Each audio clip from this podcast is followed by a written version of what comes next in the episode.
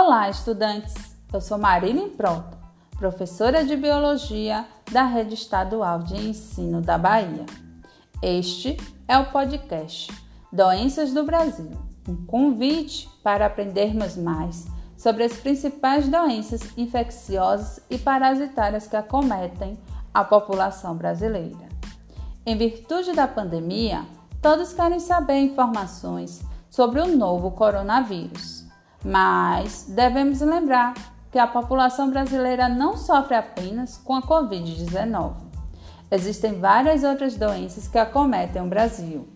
Por isso, ao reconhecermos as principais doenças infecciosas e parasitárias presentes no nosso país, podemos compreender quais as melhores formas de prevenção. A redução do número de casos desses tipos de doenças permite um conforto para o nosso sistema de saúde, que já está bastante debilitado. Além disso, ao estudar sobre essas doenças, conheceremos quais os seus causadores e suas principais características. Isso permite que exista uma relação direta com o conteúdo classificação dos seres vivos, que normalmente é visto no segundo ano do ensino médio. Portanto, além de adquirir informações sobre essas principais doenças que acometem o nosso país, nos preparamos melhor para enfrentar o Enem, exame que permite o nosso ingresso em uma instituição de ensino superior.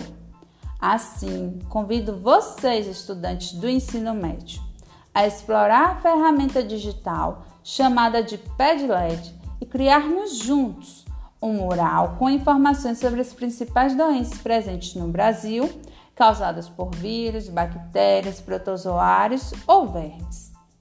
Ao criarmos este mural, ampliaremos o nosso vocabulário sobre terminologias utilizadas pelas ciências biológicas e pela área da saúde, como agente etiológico, infecção, infestação, hospedeiro, parasita, surto, endemia, pandemia, entre outros. Também reconheceremos as características das principais doenças infecciosas e parasitárias presentes no Brasil, principais sintomas e suas formas de prevenção, assim como identificaremos em quais regiões elas estão mais presentes.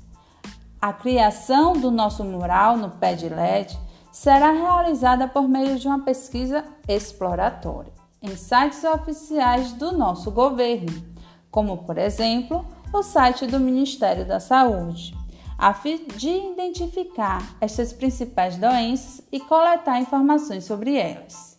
Em seguida, utilizaremos outros sites confiáveis, como o site da Fiocruz, para fazermos uma busca mais detalhada sobre cada doença.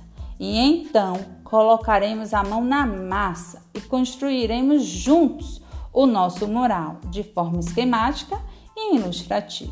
No início, pode até parecer que vai ser algo chato, pois ainda não temos muita coisa sobre essas doenças. Contudo, após começarmos a fazer as pesquisas, ficaremos empolgados para construir o nosso mural.